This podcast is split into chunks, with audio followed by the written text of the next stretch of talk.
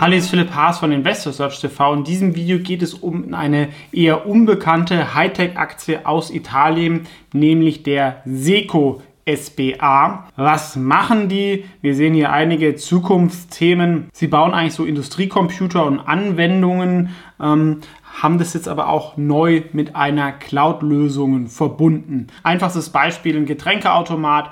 Da sind diese Human-Machine Interfaces, wo man dann irgendwie klicken kann wird oft ein bisschen individuell entwickelt für den einzelnen Kunden, aber dann halt oft, oft ähm, verkauft.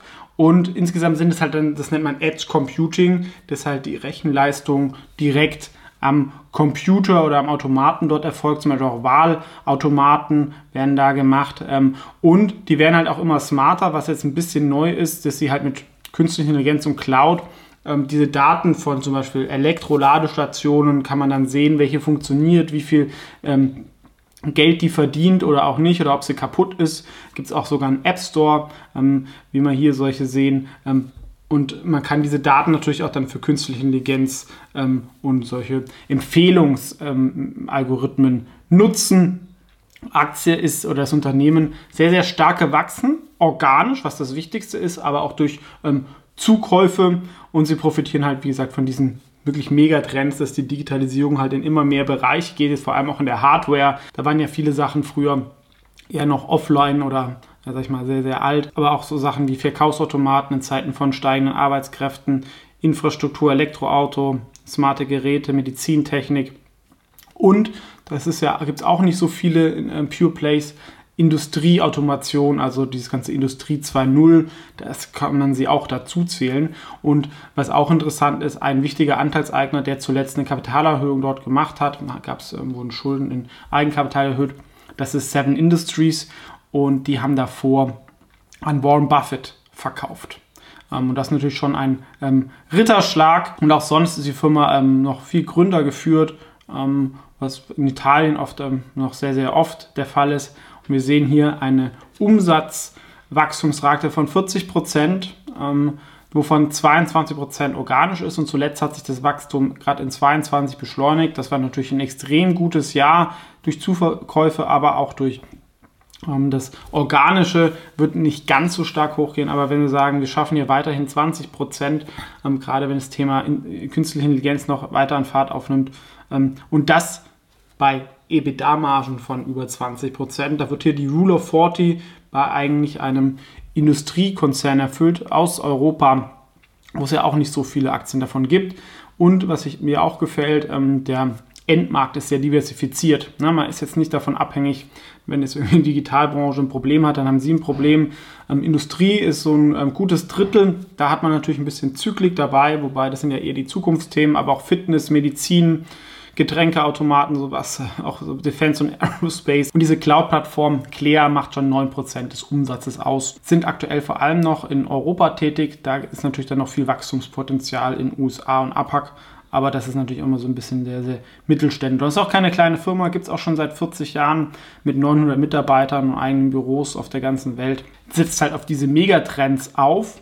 Ähm, und die Aktie, wie wir hier sehen, ist jetzt nicht günstig, aber mit ungefähr aufs nächste Jahr ein KGV von um die 21, aktuelle Jahr ein bisschen teurer, aber jetzt auch nicht wahnsinnig teuer.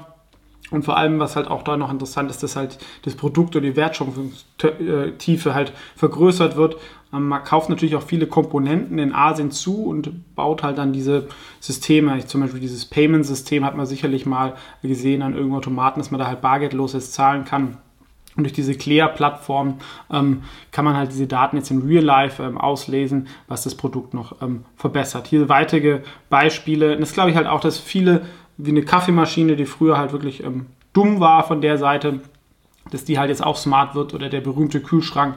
Und das sind solche Themen, an denen sie direkt halt mit Kunden arbeiten. Also es ist halt wirklich eine B2B-Firma, die dann diese Bedienoberflächen für den Kunden entwickelt. Ähm, und wenn diese Produkte halt mehr verkauft werden, dann verkaufen sie auch. Oder auch irgendwelche smarten Fitnessmaschinen, ähm, könnte ich mir vorstellen, dass das von Technogym ist, die ja auch in Italien sitzen.